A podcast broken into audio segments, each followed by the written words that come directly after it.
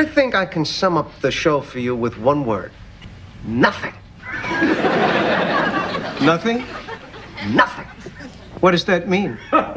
The show is about nothing.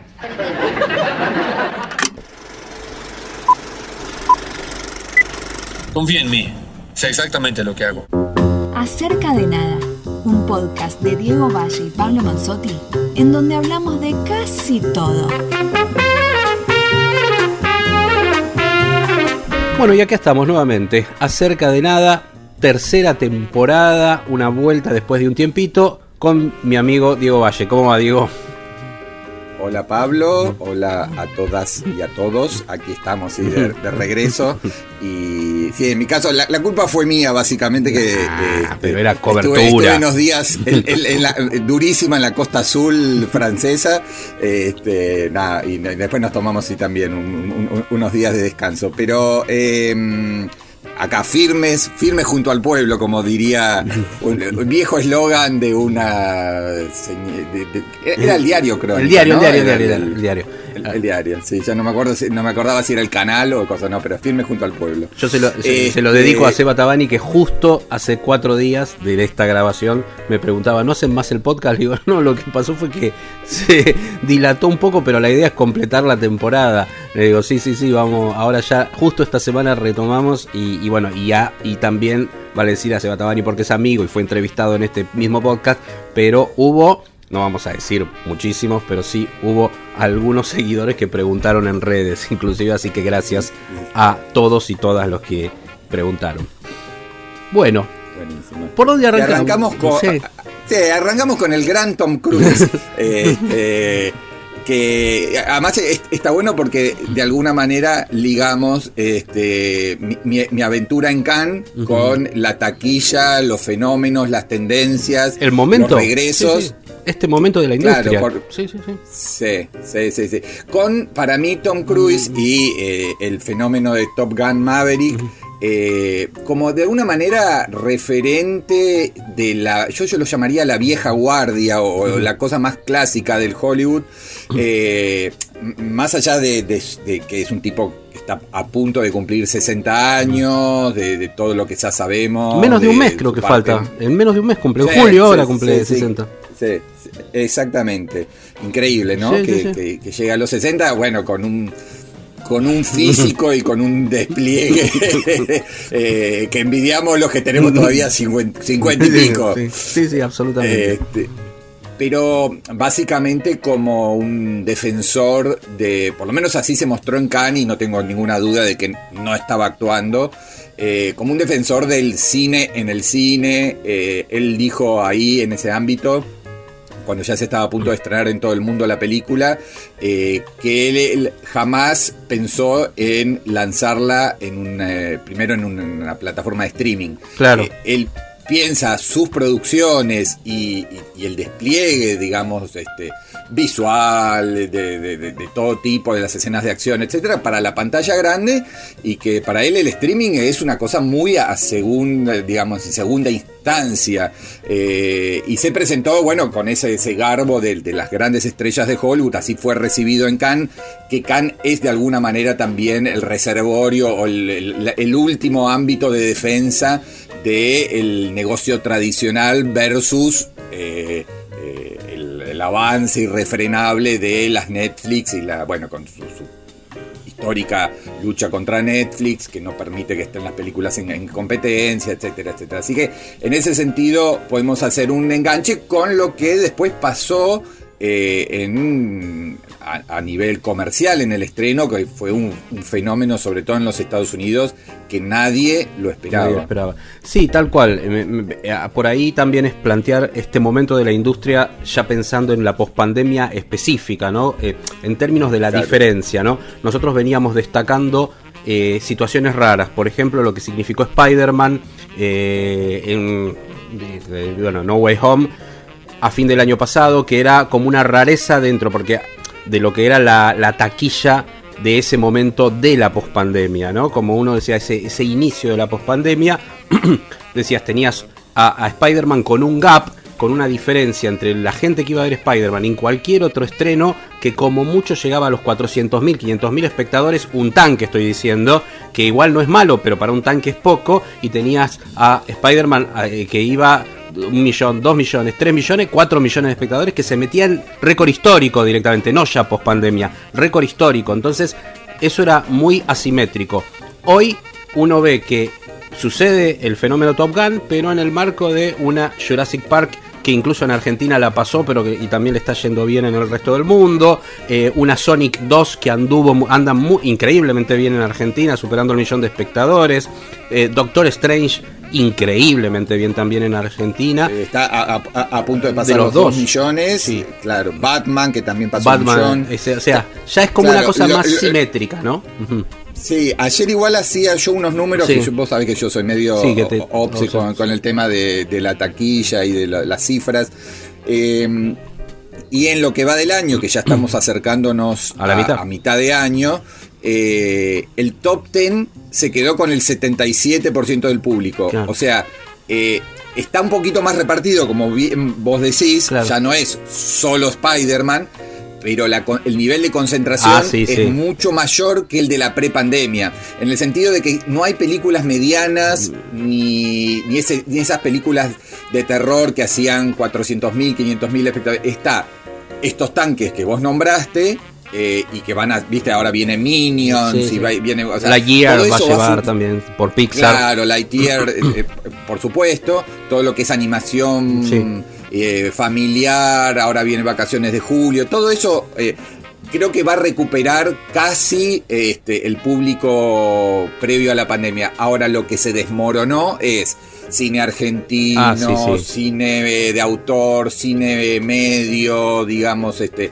lo que no son franquicias hiperpopulares. Quedó como eh, establecido esa especie de cisma, de grieta entre 10, eh, 15 películas que tanques eh, de estreno mundial que la gente va a ir a ver sí o sí y todo lo otro que ya creo que va a quedar prácticamente a merced de las plataformas de, streaming. Pero por eso, en, algún sentido, creo que Top Gun Maverick eh, es una, no sé si una anomalía, eh, uno la puede decir, bueno, de hecho es una especie de spin-off, continuación, reboot o como lo que de algo que eh, se estrenó en 1986, pero pasó tanto tiempo y, que uno no la puede asimilar a la experiencia de este, no sé, una franquicia que cada 3, 4 años tiene una nueva parte. es otra película. Y, es algo que, funcionó llamativamente bien en los Estados Unidos. Otra vez voy con, con los números, digamos. Eh, al, momento de grabar este podcast, lleva 335 millones de dólares en Estados Unidos y en todo el resto del mundo, que son, no sé, 100 territorios, lleva 265. Que no está mal, es un número muy impresionante, pero es básicamente un fenómeno estadounidense. No sé qué tendrá que ver si Tom Cruise, los aviones, el ejército, la cosa patriótica, eh, más allá de que es un, tanque súper entretenido y muy bien filmado y qué sé yo, y la cuestión de, la nostalgia y lo bien que funciona eh, la, cuestión de la, melancolía de, ah, yo la vi en el 86, no sé cuánto, ¿no? Para los cincuentones o sesentones. Es algo que funciona muy bien, eh, sobre todo en los Estados Unidos. Porque acá en la Argentina, como vos decías, está por el medio millón de espectadores, no va a crecer ya mucho más. Como vos también decías, lo pasó muy fácilmente eh, Jurassic, Park, y, ahora lo va a pasar todo el resto de las películas que, vengan, digamos, de animación, etc. Eh, así que no sé si hay alguna explicación de por qué es tan boom en, en Estados Unidos y un éxito interesante, pero más bien moderado en el resto del mundo. ¿Vos tenés alguna teoría sí, yo tengo... Este, sociocultural como para no, no, aportar? Varias cosas quería decir, sí. Eh, primero Tom Cruise, ¿no? Tom Cruise, eh, porque me explayé en, la otra entrada que hice específicamente en el, en el número y, y esa cosa más simétrica particularmente a nivel local. No, a mí me parece Tom Cruise, coincido con vos, lo de la estrella clásica, me parece que hoy si uno dice, bueno, estrella, estrella en sentido clásico de Hollywood, si uno lo piensa qué sé yo, en términos de Cary Grant, en términos de lo que era Jimmy Stewart. Bueno, es, es Tom Cruise. Podés pensar en un Brad Pitt, pero Brad Pitt juega en otra liga por momentos. Podés pensar en algún otro que no se me ocurre en este momento, una Uma Thurman si se quiere, en términos de las femeninos es más difícil ubicar una, una Amy Adams, No, pero vos es pensá- una clásica, pe- pero que, sí. que Tom Cruise eh, es además un Productor, bueno, muy ahí va, ah, déjame terminar de desarrollarme, por eso digo. Claro, Tom Cruise primero claro. en términos de lo que es la, la- lo que es estrella clásica eh, es él. Pero por otro lado es un tipo que hace años se viene poniendo los proyectos al hombro en términos de promoción y todo. Yo destaco mucho el momento que vino en la Argentina. eh, hace ya varios años que estuvo esas dos horas en la puerta del Village en la época precelulares eh, precelulares digo smartphones no celular sino smartphones que sacaban fotos y él agarraba las cámaras digitales de toda la gente que se congregó en la puerta del Village y se sacaba él las selfies con sus admiradores. Estuvo dos horas parado y ya era Tom Cruise en una industria que todavía no había cambiado como ahora. Hoy es de alguna manera un bastión es el tipo que da pelea. Fíjense cuando hablábamos. Antes la discusión era por ejemplo el cine este que vos bien lo marcaste.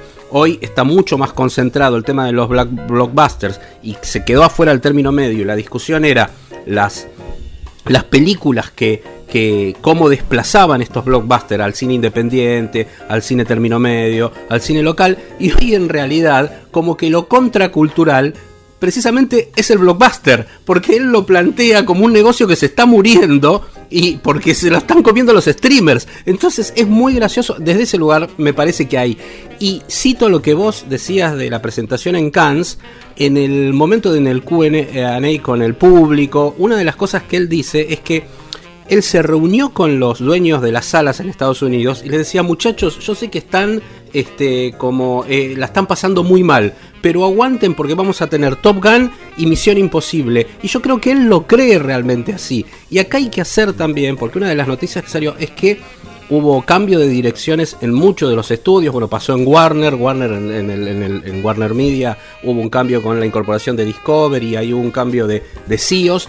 Y también hubo algo que pasó en Paramount y Universal, en todo lo que es el dominio de Misión Imposible. Y estaban enojados por cómo se había extendido la filmación de Misión Imposible más allá de la pandemia, ¿no? ¿Por qué? El rodaje. Porque Tom Cruise le seguía metiendo cosas, terminó siendo una película doble, terminó siendo 7 y 8, que en realidad dividida en dos partes. Primera parte de las 7 y segunda parte, una película mucho más extensa, para cerrar lo que va a ser una de las mejores sagas de acción de eh, la historia del cine. Si uno piensa que va- está próxima a cumplir 30 años esa saga también, y de la cual él, Y él- sí, y- él es y Pablo, y productor. además, él- Él es productor Claro, desde el primer es- momento de Misión Imposible. Eso cabe recordar, ¿eh? que tenía treinta y pico de años cuando hizo la primera Misión Imposible y ya era productor. Es un, pro- es un producto de él, Misión Imposible. Y es un personaje de Et- Ethan Hunt, es un personaje de la cultura pop que lo creó él, básicamente, dentro de una franquicia reconocida como Misión Imposible de la serie de televisión. Sí, ahí va. No, no, que digo, para aportar a, Sí. digamos, a, a la reivindicación o la vindicación de, eh, de Tom Cruise, eh, el, el- el hecho de que siempre para Misión Imposible eligió grandes Grandes directores, obvio, son Eh, películas de autor, claro. totalmente, ¿no? En la cual, digamos, él como productor y protagonista absoluto tiene eh, obviamente una incidencia mayúscula, pero también con la, la inteligencia de cederle eh, la decisión artística, narrativa, etcétera, a cineastas, bueno, eh, realmente notables para el digo, el, el género en el cual se inscribe eh, esta franquicia. Así que en ese sentido creo que eh, más allá de que co- como, como cinéfilo a mí me duele, digamos, ver que hay todo un abanico de oferta que va quedando fuera de las salas y ahí o vuelvo a incluir desde el cine argentino hasta películas más autorales como no sé no, no sé si ya un Richard Linklater o no sé qué van a volver a estrenar en, en- en En sala. salas. Sí, sí reivindico y sí celebro que por lo menos eh, el negocio va recuperando eh, parte de lo mucho que ha perdido en estos casi tres años. Y en ese sentido, eh, también celebro que un tipo como Tom Cruise, con, digamos, una fórmula, si se quiere, algo vintage o algo este, clásica, entregue casi, como vos decís, algo lateral y adicional a lo que ya sabemos que son los Batman o las películas de Disney Pixar o lo que, lo que se viene, que está ya se sabe que eso funciona a nivel masivo, así que en ese sentido reivindicamos y celebramos este, que Top Gun sea ese, ese espectáculo que, queríamos que fuese, eh, porque es una película que, que fluye, que se, que, se disfruta, básicamente, ¿no? Es, es, eso. Es, una película que técnicamente es mejor que la primera, de hecho. O sea, porque la primera no es una gran película en términos formales del cine. Lo que pasa es que es un símbolo de una época. Esto se puede decir de algunas Rocky también. No son películas formalmente buenas,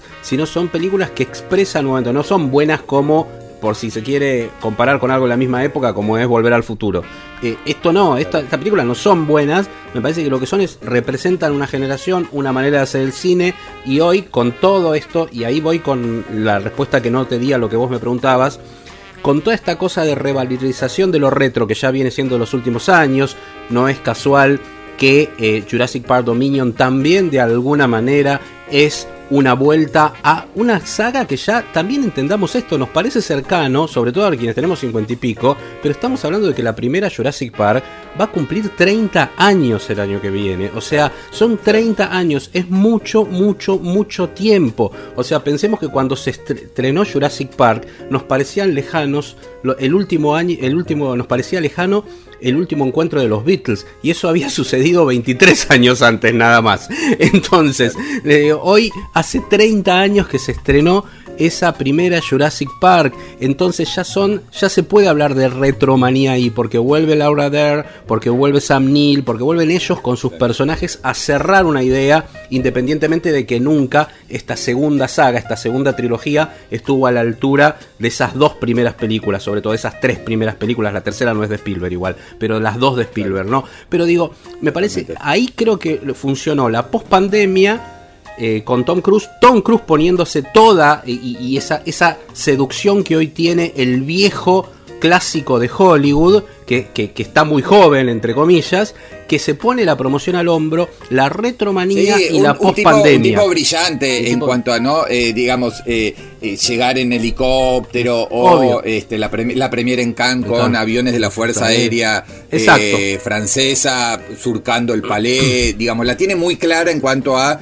todo lo que hay que hacer para, para, montar una promoción de algo en lo que él confía, porque básicamente lo que esto que vos decís, se pone la película al hombro porque él es el productor, es el, protagonista absoluta, es absoluto, el que eligió al, director. Este, ah, bueno, y acá hay, un dato, acá hay un dato importante. Él, con lo que decíamos antes, una de las características que hace de Misión Imposible una saga tan buena eh, también es eso, el, estilo diferente en cada una. Brian De Palma, John Gu, J.J. Abrams, Brad Bird. Y en la quinta es cuando entra Christopher McQuarrie, que termina siendo hoy el socio. El socio en términos artísticos de Tom Cruise, porque es el que él le deja, es tan buena la quinta que él le deja repetir en la sexta, es el único director que repite, es el director ahora de la séptima, y es el guionista el que terminó de pulir el guion de Top Gun para cine Christopher McQuarrie. O sea, fíjense cómo también el tipo en este momento de su vida permitió que uno se le pegue en los últimos. ¿Cuándo es? La, Misión Imposible 5 fue 2015. O sea que en los últimos 8 años, 7, 8 años, ya había trabajado en la película anterior con Christopher McQuarrie, ahora no, me acuerdo el nombre, que es el, personaje ese tan bueno, esa, esa muy buena película de ese personaje de la literatura también. Este, bueno, ahí es donde él lo conoce, se podría decir, en la última década es donde eh, Tom Cruise empieza esta sociedad con Christopher McQuarrie. Y eso también. Jack Richard. Jack Richard, ahí está, no me salía el nombre, que ahora tiene serie de televisión en, en Amazon Prime también. Que es, del, eh, que es, del, 2012, con lo cual ya estamos hablando de una década. De una década de relación. de, de- de sociedad artística. Claro, sí, sociedad totalmente. Por eso digo, ahí, ahí también, eh, eso para mí son los puntales eh, a los que me decías, para mí son parte del éxito o explicación del éxito de Top Gun. Buenísimo, buenísimo. Bueno. Bueno, nos vamos un, eh, Con un temita con un poquito de música. Elegí el que quieras, vamos eh, con un tema de lo que vamos a hablar en el próximo bloque musical. Así que Sí, nos vamos con Tired of Taking It Out on You. Eh, creo que es el, fue el segundo corte Sí. del disco nuevo, doble, de una banda que nos gusta mucho, que se llama Wii.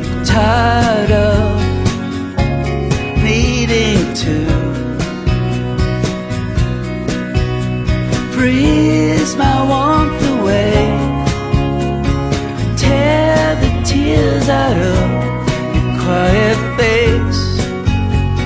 I can't face the way I am with you, or replace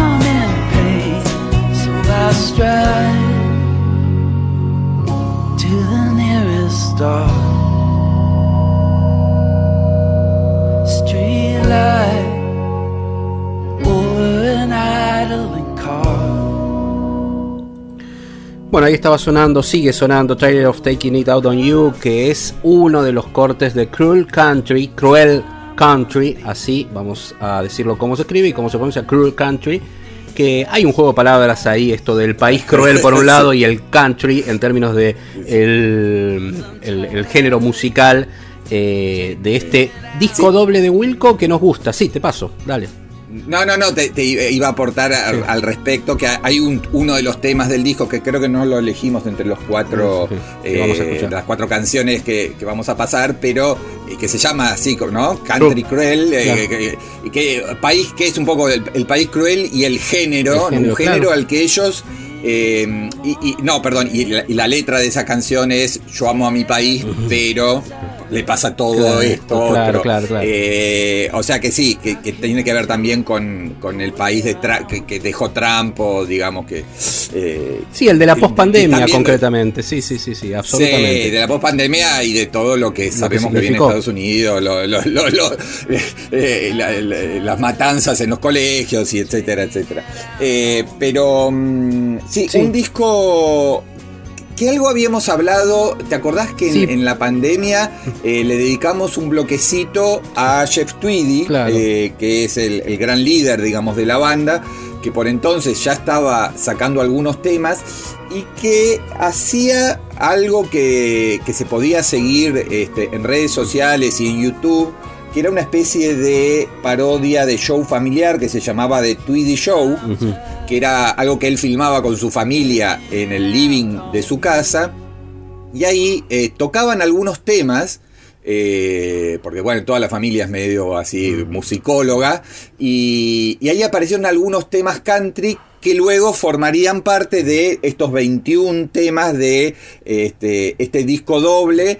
Que, está muy bueno y que es la definitiva reconciliación o, dirá, o admisión, como dice el propio Tweedy, de que ellos siempre fueron una banda, Una banda de- cercana a lo country, pero que más estaban en el palo del rock, digamos, y que eh, dijeron, bueno, finalmente vamos a hacer un disco country. Este, va- vamos a dejarnos de joder con toda esta perorata de si somos o no somos, de cuánto este, estamos eh, influidos por el country, y vamos a hacer un disco country.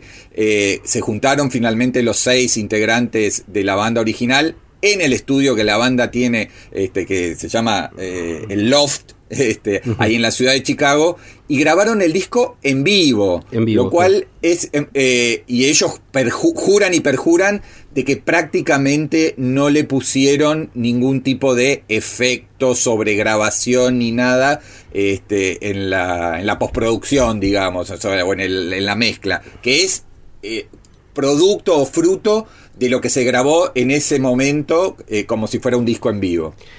Y como tenemos para compartir varios temitas, vamos haciendo así la entradita y la opinión de cada uno. Ahí la dejó Diego, así que yo los invito ahora a que escuchemos un tema que a mí me gusta mucho y ahí después lo voy a enlazar un poco con mi opinión del disco porque quizás suena un poquito más al Wilco que conocemos, no tan cercano al country, más allá que, como decía Jeff Tweedy, su música siempre estuvo atravesada por el espíritu del country. Se llama Mystery Vines. Child out on the western wind. As others were, I must have been. Others saw a hovering ring, a dream retrieved from a common spring.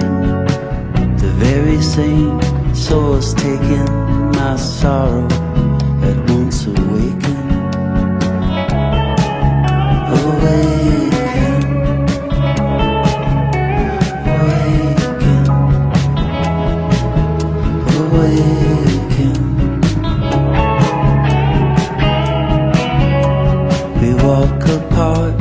The sand and stone.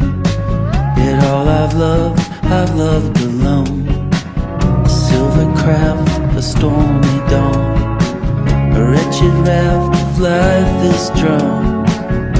Every ounce of wasted will, more mystery binds me still. Bueno, ahí estaba sonando entonces el tema que elegí yo, el segundo tema. Ahora después va a ir con otro Diego. A, mí me gustó, coincido con todo lo que dijiste. Quizás me, da un poco todavía ese Yankee Hotel Foxtrot, ¿no? Ese disco que cumplió 20 años, eh, el del el edificio emblemático de Chicago, esa foto en blanco y negro y, y esa tapa tan emblemática de ese disco de Wilco que, con el que abrían este siglo y, que es como está considerado su obra maestra, que, que, bueno, tuvo una reedición con motivo del 20 aniversario en el hace el año pasado, sí, en el 21.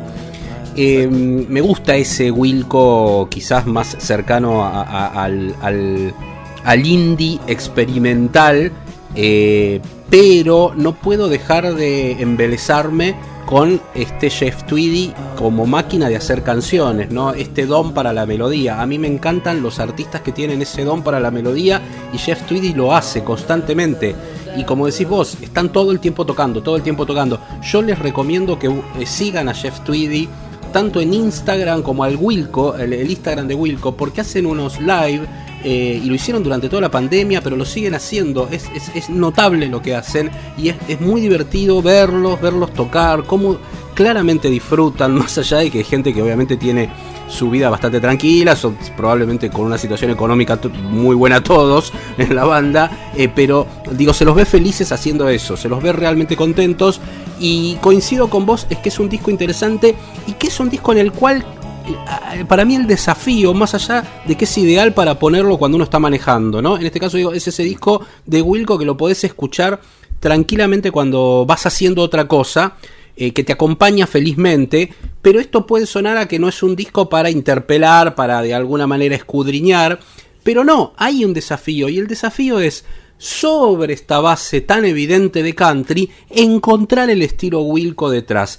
Y eso es lo que, por eso había elegido Mystery Beans, que me parece que es un tema que un poco demostraba por ese lado. Me parece que es por un lado una escucha, un easy listening, como se dice habitualmente, una escucha amable, pero por otro lado, eh, me parece que es un disco que para los que quieren plantearse algún desafío, bueno, traten de descubrir el estilo Wilco detrás de estos temas country.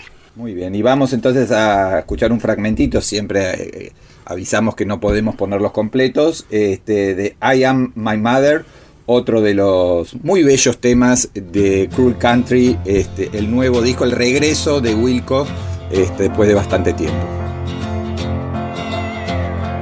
Dangerous have been detected streaming over the southern border. Buenísimo.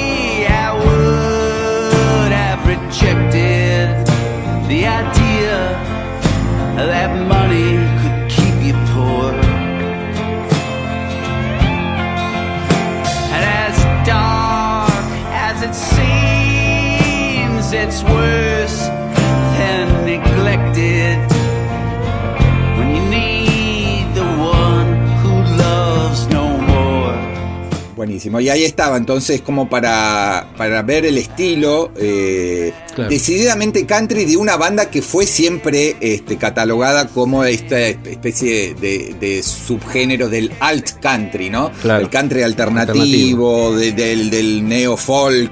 eh, siempre estuvieron ligados a, a esa música un poco más, si se quiere, de la esencia folclórica de, de los Estados Unidos, con, por supuesto, eh, cosas más ligadas también a- al rock. Así que es un disco, como vos decís, sí, eh, como cualquier disco de 21 temas, ¿no? De un disco doble, etcétera, uno puede decir.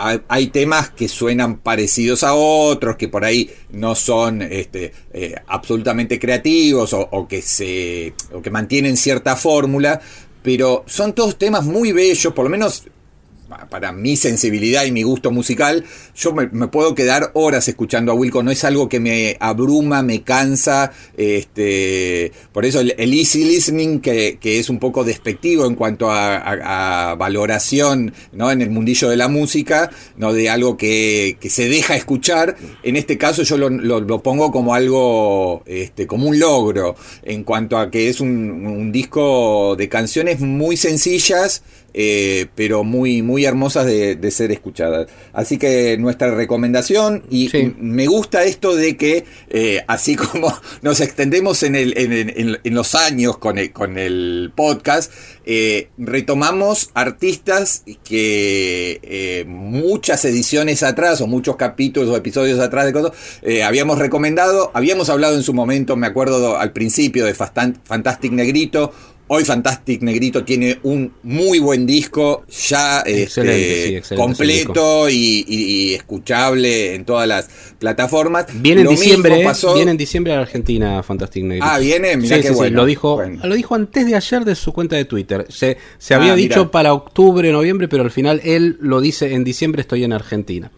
Así que bueno, Excelente. esto está- va a estar- Y, y, bueno, esperemos que venga Wilco eh, Sí, en un algún futuro, momento. pero también ha- habíamos hablado en su momento sí de, de Jeff Tweedy y ahora podemos recomendar en eh, nuestro segmento musical eh, lo, lo nuevo de, de su banda, de una de las bandas, digo, de casi 30 años de, de- de historia, Sí. eh, para mí insoslayables, ¿no? Insoslayables de... de- No, y aparte, desde en esta línea, como decimos, de, de esta música tan, tan escuchable, tan amable, como decía Diego, me parece que ahí hay dos cosas importantes. Primero que para el que quiere ir más allá, puede bucear y puede interpelarse con cada una de las composiciones de cada una de sus placas, desde bueno, ese Chunky Hotel Foxtrot a, este, hasta Schmilko, un disco que a mí me encanta, por ejemplo, ya un poquito más, más reciente. Este, y este, este Cruel Country, que insisto, te acompaña, son muchas canciones,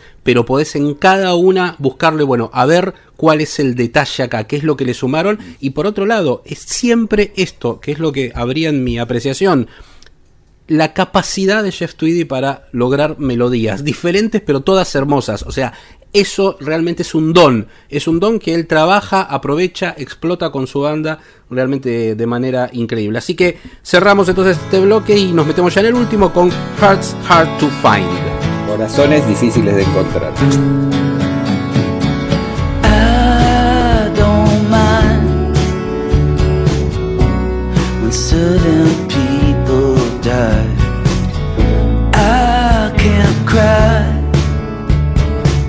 I wonder why. I could lie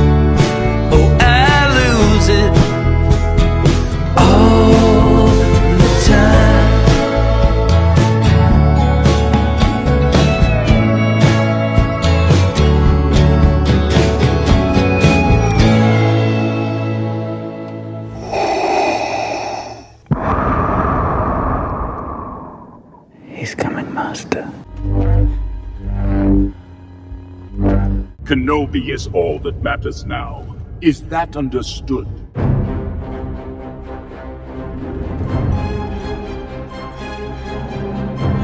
Bueno, y en el segmento más de streaming hubo, incluso coincidió con el mes Star Wars, que es el mes de mayo, con lo que fue la Celebration, que ahí hay un medio, un apartado para hacer la Celebration de Star Wars, que la adelantaron porque iba a ser más a mitad de año, pasado mitad de año, terminaron uniéndola al fin de semana del estreno de Obi-Wan Kenobi, protagonizada por Ewan McGregor.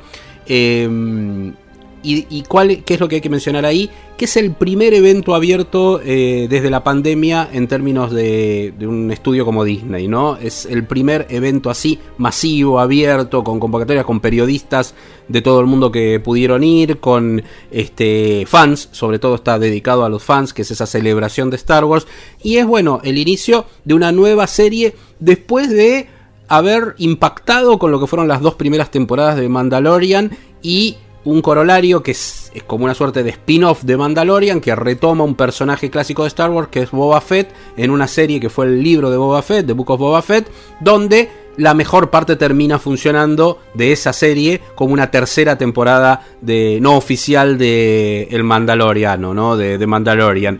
Y que en, acá lo curioso, o por lo menos lo voy a contar desde mi experiencia personal, es que la verdad el proyecto de Mandalorian a mí no me cerraba, decía, bueno, no sé lo que van a hacer, eran muy atractivos los trailers, pero nada, nada, y terminó siendo una serie que amamos, que nos gustó, cinéfila, con un episodio con género diferente, sobre todo en la primera temporada cada uno de ellos, con un cierre de la segunda temporada, para el que no lo vio no se lo voy a decir, pero ya es muy conocido, donde hubo un impacto eh, con un personaje clave en la saga de Star Wars, un impacto emocional muy fuerte, apelando a esto que hablábamos en el primer bloque de la retromanía, creo que ahí funcionó muy bien. Y esto al revés, ¿no? Había mucha expectativa con Obi-Wan Kenobi, probablemente junto a Darth Vader y Luke Skywalker, el personaje, los tres personajes más importantes de toda la saga, con mmm, eh, más fuertes y más importantes de impacto en la cultura popular. Iwan McGregor volvía con muchos más años encima como ese Obi-Wan Kenobi que había interpretado en episodio 1, 2 y 3, más joven, pero ya ahora sí, más cercano a lo que iba a ser el episodio 4, a ese que interpretó Alec Guinness. Y en principio lo primero que tengo para decir, y te doy ya la palabra, después me voy a explayar un poquito más, la verdad, decepción para mí, hasta ahora, considerando que vimos 4 episodios, o sea, más del 50% de la serie, quedan 2, una gran, gran, gran decepción para vos ya no la remontan, digamos. No la remontan, no, imposible remontarla en dos episodios. Puede ser un poquito mejor de esto, pero no, no, no, ya no, no hay manera de remontarla. Sí. Sí, sí, sí. Yo, yo la vi de manera más desapasionada en sí. general, con lo cual para mí no es la decepción que es para vos, creo que claramente sí. por lo que te, te leía también en redes sociales, muy enojado, intercambiando ahí con, con otros fans. Eh, a mí eh, sí es cierto que eh, nos gustó mucho y nos sorprendió para bien este, de Mandalorian. Eh, a mí el libro de Boba Fett no me interesó demasiado. Y eh, esta me parece como una serie average, digamos. una, serie que, que, la, que la veo. Eh, y no me, no, no me indignó, no me irritó. Después podés empezar a hacer como interpretaciones o valoraciones o relaciones más minuciosas y puntillosas y, hay cosas que, que, por ahí no cierran demasiado y todo el tema Darth Vader y cómo lo usan y etcétera, etcétera. Eh, no vamos a entrar tampoco en, spoiler, pero este... Eh, me parece como que sí, están como siempre eh, buscando la fórmula un poco del, del western, ¿no? Eh, en cuanto al, al, planteo original, en este caso es como el héroe cansado, abatido, decepcionado por los golpes de la vida, qué sé yo, que se niega a volver a la acción, que es como un tipo que está medio escondido porque, porque los Jedi están siendo caza, cazados. Este, y, y, bueno, que fruto de la insistencia de las circunstancias y, y, situaciones extremas, no le queda más remedio que, eh, que, que un poco volver a la acción. Eh, que es como, bueno, el típico antihéroe del western, ¿no? Pero eh, más allá de eso y, y de, de, de, lo emocional que puede ser volver a ver determinados personajes en, en pantalla, Me parece una serie, diría, en el mejor de los casos, correcta. Pero te cedo la palabra porque, por un lado, vos sos el experto y por, y el- y por otro lado, sos el que está enojado. Entonces, Sí. este, eso funciona mejor en los podcasts. Este, la discusión Sí. o en la, en la pelea, el que, el que es enfervorizado de- defensor de algo y el que está muy enojado. Y como a mí no me tengo ese tono medio, no, no luce en los podcasts. Así que te dejo que te, que te eh, explayes. No, la- la- igual yo prefería usar la palabra decepcionado, la verdad que no, no, no me parece una, una batalla para dar tampoco, pero eh, no, no, me- me- desde el análisis, eh, de hecho intercambié con personas que, que- me decían, no, pero a mí me emocionó, mí-". digo, bueno, no, ya está, eso es, eso es indiscutible, si te emocionó y te gustó, yo celebro eso, obviamente ante todo el entretenimiento y me quedo con las personas que la están disfrutando. En lo personal, si lo tengo que hacer desde el análisis, el gusto no se puede discutir, eso es punto, te puede gustar cualquier cosa. Eh, yo creo que desde el análisis hay serias fallas que son fácilmente demostrables, incluso comparando esta serie, no ya con The Mandalorian, que dejó una vara alta y ahí puede estar radicar uno de los problemas de apreciación, sino también con la saga original. Si uno quiere decir, bueno, esta, es- todas estas series tratan de empatar con momentos previos o posteriores a la saga original, al episodio 4 y 5 y 6, que tenía cierto espíritu naif, si uno ve de nuevo hoy, sobre todo la 4, la primera Star Wars, eh, la del 77, uno ve ciertas cosas naif y ciertas resoluciones, pero estaban ligadas a ese momento del cine y también a el amor de George Lucas por el cine clásico americano, por eh, artistas que de alguna manera resolvían las cosas sin demasiada explicación, que es una de las características del cine americano de la década del 70, ¿no? Eh, se pu- pueden escuchar mucho a Scorsese y a, y a Clint Eastwood hablar de esas películas simples muy ligadas también al cine clásico que resolvían cosas sin demasiadas vueltas. Yo creo que Star Wars es eso. El problema es que esto falla desde ese lugar. Tiene problemas de incongruencia en el guion. Tiene, está mal dirigida, realmente eso es una cosa que me asombra. Tiene problemas de actuación y uno lo ve a, Ma- a, Mac- a Ewan McGregor, que es un, para mí un inmenso actor, que me llama la atención que también es, es productor ejecutivo de la serie, que podría haber cuidado un poco eso. Está mal dirigida, tiene mala dirección actoral y tiene problemas de verosimilitud en el universo de Star Wars, que no quiere decir que sea realista, eso también se confunde. Verosimilitud es que respete determinadas reglas, no se entiende bien cuando los personajes escapan, por qué escapan, dónde escapan, cómo escapan, no hay correlación, hay problemas de continuidad. Y en lo que no podía fallar y falló, a mi entender, es que le falta alma. Y no le puede faltar alma a una serie que tiene a dos de los personajes más claves en la cultura popular como son Darth Vader y Obi-Wan Kenobi, que no era tan difícil, era juntarlos y hacerlos pelear a espadazos de sable láser. No era tan complejo, era ver cómo lo presentabas a, a Darth Vader, que te diera miedo. Se nota que hubo un intento ahí, pero no terminó de convencer. ¿Por qué? Porque después la resolución de esos momentos de conflicto son totalmente anticlimáticos a partir de la incorporación inclusive de un motivo. ¿Cuál es el motivo? ¿Cuál es el McGuffin acá? ¿Cuál es la idea de rectora de por qué Obi-Wan tiene que volver después de este ostracismo, que era un buen disparador, que él estaba deprimido, todo? Para mí, demasiado extendido también eso. Eso se tenía que resolver, esa depresión se tenía que resolver en, la, en el primer episodio, pero digo, no importa. Em, ¿Cuál es el McGuffin? Y meter a una princesa Leia secuestrada muy chiquita. Ese es, eso es el, el primer episodio la primera parte. Y la verdad no es convincente, no es convincente el personaje de Leia tan chiquito, no es, no es convincente en términos de cómo se escapa, de cómo la atrapan, de cómo se plantea ella frente al imperio. Nada, nada, nada, nada de eso es convincente. Incluso con algunas resoluciones, ya en el último episodio, en el 4, hay resoluciones que son realmente increíbles que se hayan tomado. Cuando uno compara ve que hay todo un equipo creativo diferente detrás de esta serie. Yo creo que influyó mucho que fue una serie producida en pandemia, que fue eh, realmente trataron de resolver cosas de una manera... Es la única explicación que, que encuentro, de una manera más rápida lo- y se podría raro, decir y eso, ¿no? Eh, Pero bueno, que- eso es lo que tengo para decir. Mm.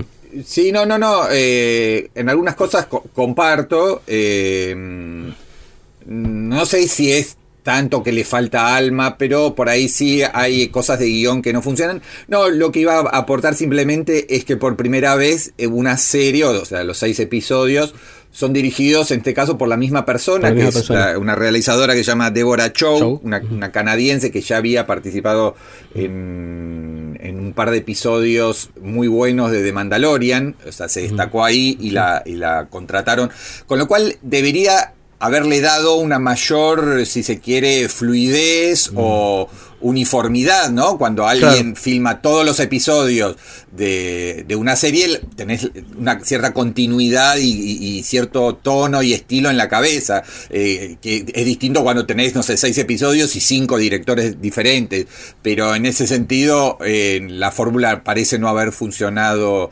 demasiado bien. De todas maneras, eh, bueno, son los riesgos también de producir, como está produciendo eh, Disney Plus, eh, tanta, tanta serie ligada a tantas franquicias, ¿no?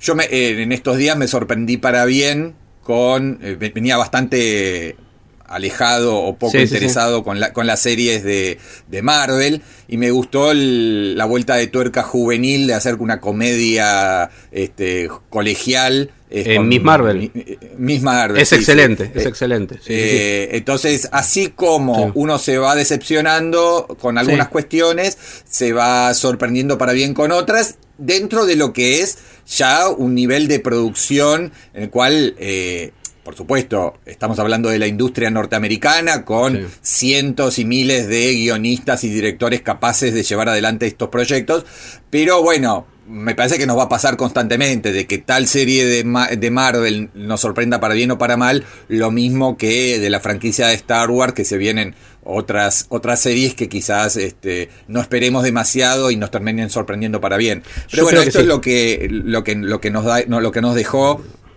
digamos, un- vamos a ponerle un término agridulce, este, este eh, Obi-Wan Kenobi con el regreso de, de McGregor, ¿no? Absolutamente. Bueno, y si te parece, nos vamos. Nos vamos. Nos vamos y nos vamos con. Ya que estamos, nos vamos con Wilco. No nos quedó, pero voy a ir con, un, con el primer corte, con Falling Apart Right Now. Así cerramos con musiquita, ¿te parece? Dale, me parece fantástico y las los esperamos eh, en el próximo episodio, obviamente, de acerca de nada aquí. En Spotify y sus otras este, plataformas de audio amigas. Un abrazo, gracias. Pablito. Un abrazo, Nos chau,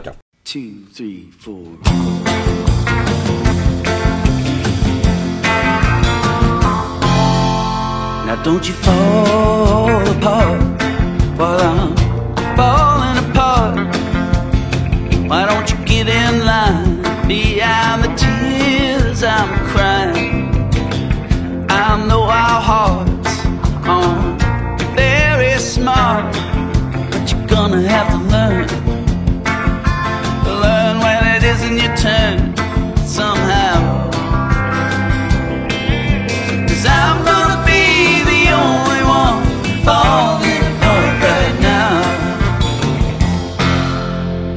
don't you lose your mind while I'm looking for mine. You're gonna have to stay strong a little longer this time. I know our hearts on alley cart, baby being